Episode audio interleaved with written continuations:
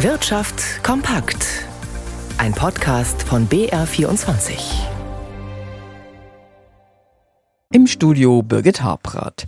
Husten, Schnupfen, Heiserkeit. Manchmal hilft da schon ein heißer Tee oder eine Wärmflasche. Oft aber auch nicht. Entsprechend sorgten die Lieferengpässe bei Arzneien im vergangenen Winter für Aufsehen. Die Regierung ging das Problem an, doch Pro Generika sieht keinen Grund, jetzt Entwarnung zu geben. Der Pharma-Branchenverband hatte heute zum Austausch eingeladen. Nikolaus Nützel hörte zu. In einigen Bereichen habe sich die Liefersituation bei Medikamenten verbessert, sagt der Präsident des Verbands der Kinder- und Jugendärzte Thomas Fischbach, etwa bei Fiebersäften. Doch insgesamt sehe er kein Licht am Ende des Tunnels, warnt der Kinderarzt. Wir haben nach wie vor Probleme und wir werden die die ganze Zeit behalten. Aus dem Gesundheitsministerium heißt es dazu, die Bundesregierung habe die Preise, die Hersteller von Kinderarzneien von den Krankenkassen bekommen können, bereits um die Hälfte angehoben. Doch wenn diese Maßnahme auf alle patentfreien Medikamente ausgedehnt würde, käme das sehr teuer, betont der zuständige Abteilungsleiter im Gesundheitsministerium Thomas Müller. Bislang gebe die gesetzliche Krankenversicherung, kurz GKV, für patentfreie Arzneien 25 Milliarden Euro im Jahr aus. Dann bin ich 50 Prozent auf 25 Milliarden bei einem deutlichen Schluck aus der GKV-Pulle. Deshalb heißt es aus dem Gesundheitsministerium, die Lieferengpässe bei vergleichsweise billigen patentfreien Medikamenten mit höheren Erstattungsbeträgen zu bekämpfen, sei auf die Dauer nur dann machbar, wenn es gleichzeitig gelingt, bei den oft sehr teuren patentgeschützten Medikamenten die Preise zu dämpfen.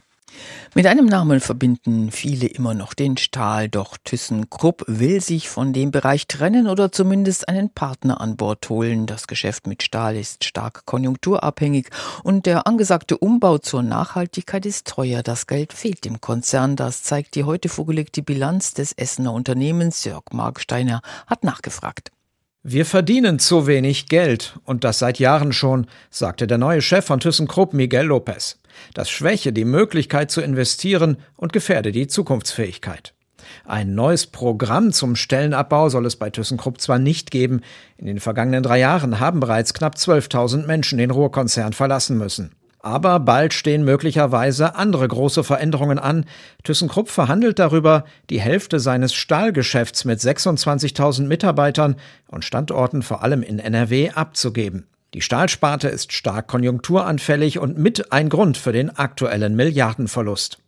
Aktuell liefen Gespräche, konstruktiv und ergebnisoffen, mit dem Energiekonzern EPH des tschechischen Milliardärs Daniel Kretinsky. ThyssenKrupp schwebt eine Gemeinschaftsfirma vor, ein 50-50 Joint Venture. Wann es zu einer Entscheidung kommt, sei aber noch offen.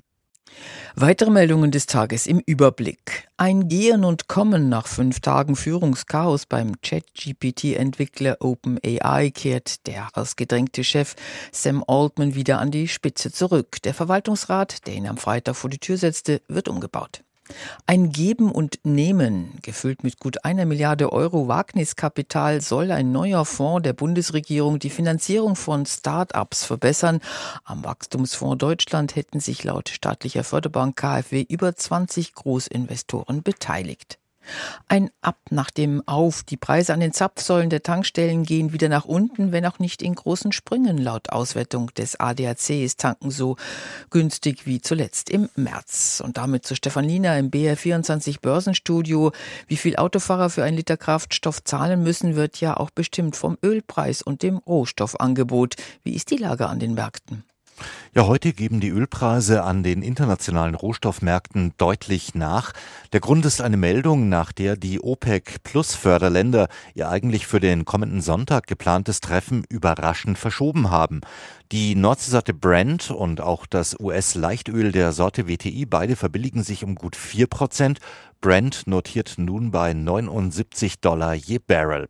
Und hinter der Verschiebung des Kartelltreffens, da stecken nach verschiedenen Berichten, die sich auf Insider beziehen, Unstimmigkeiten zwischen vor allem Saudi-Arabien auf der einen Seite und den anderen Förderländern auf der anderen Seite. Und da geht es darum, wie man denn die Förderpolitik, man hat ja in den vergangenen Monaten die Mengen gedrosselt, wie das jetzt weitergehen soll. Und da hofft man an den Märkten, dass diese Einigkeit dazu führt, dass mehr Öl und damit billigeres Öl auf den Markt kommt. Am Aktienmarkt da steigt der DAX im späten Handel um ein halbes Prozent auf 15.978 Punkte, der Euro bei einem Dollar 0,865.